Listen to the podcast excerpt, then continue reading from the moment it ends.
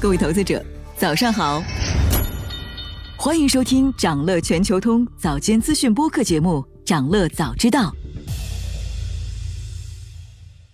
好，那今天呢，我们继续来聊苹果刚刚发布的 MR 头显。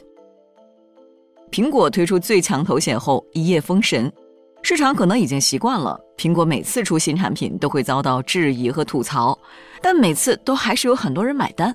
比如一位资产管理公司的投资组合经理就说，他最初被三千五百美元的价位给震惊了，还起草了一份给客户的说明，强调他对定价不满。但是在体验过 Vision Pro 后，他承认自己的观点已经完全改变，认为这一定价是合理的。另一位分析师体验后说啊，最吸引他的是任何使用过苹果产品的人都可以对 Vision Pro 很快上手。Vision Pro 的出现让元宇宙这个概念离生活更近了，变得显而易见，很容易理解。甚至呢，还有测评博主发布了真机佩戴体验视频。说 Vision Pro 带来了无法还原的震撼，认为一切不具备移动性的屏幕设备都会被 Vision Pro 取代，比如电脑。那对三千四百九十九美元的这个定价呢？他体验以后啊，认为并不贵，因为 Vision Pro 没有替代品，而他通过这个产品体验到了未来已经到来。但相比之下，机构的看法似乎冷静得多，比如华尔街的分析师说，Vision Pro。酷是酷，但没啥市场。当前的市面上不仅有比它性价比更高的产品，就连它本身带来的所谓技术颠覆性和变革性也差强人意。相比之下，另一个行业领导者 Meta 在 AR 领域推出的产品明显更具有性价比。Meta Quest 二的售价是二百九十九美元，后续推出的 Meta Quest 三售价也只有四百九十九美元。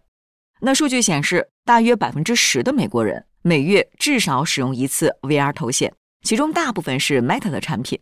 虽然 Meta Quest 三在功能性上可能不如 Vision Pro，但对大多数消费者来说，它是更现实的选择。为两者在用户体验上的差异多支付好几倍的溢价，根本不值得。那这些理由呢，也让分析师们对 Vision Pro 上市后的出货量做出了各种各样的预测。大部分分析师认为啊。苹果根本完不成自己的销售目标。苹果自己给出的预测是，第一年将售出约三百万台，但分析师们给出的预估是二十万到一百万台之间。知名的苹果分析师郭明奇也说，这主要是因为 Vision Pro 高昂的售价和遥远的发售日期。苹果公司的计划是明年初在美国市场首发，那这两点都不利于短期投资情绪。还有评论说，苹果的定价本来就不是为大众市场准备的。苹果自己很清楚，除了忠实的果粉和 V 呀、A 呀、数码狂热爱好者以外，这一定价会让几乎所有人望而却步。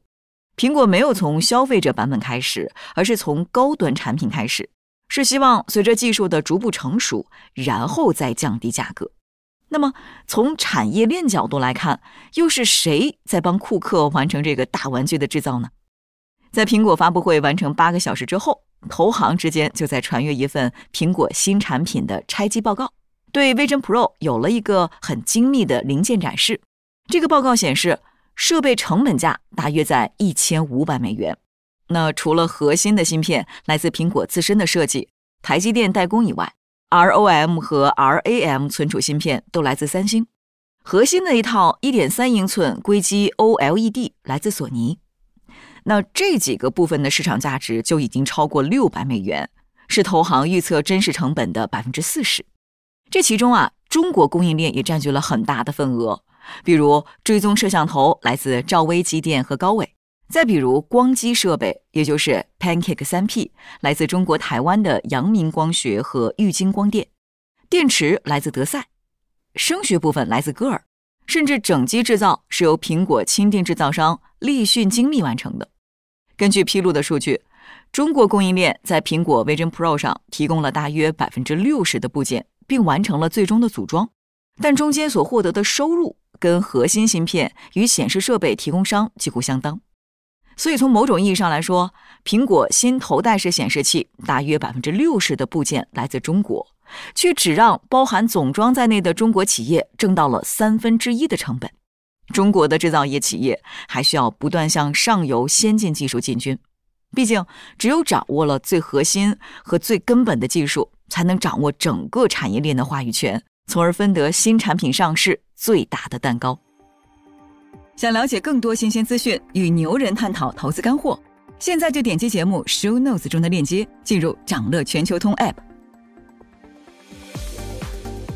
以上就是今天掌乐全球通、掌乐早知道的全部内容，期待为你带来醒目的一天。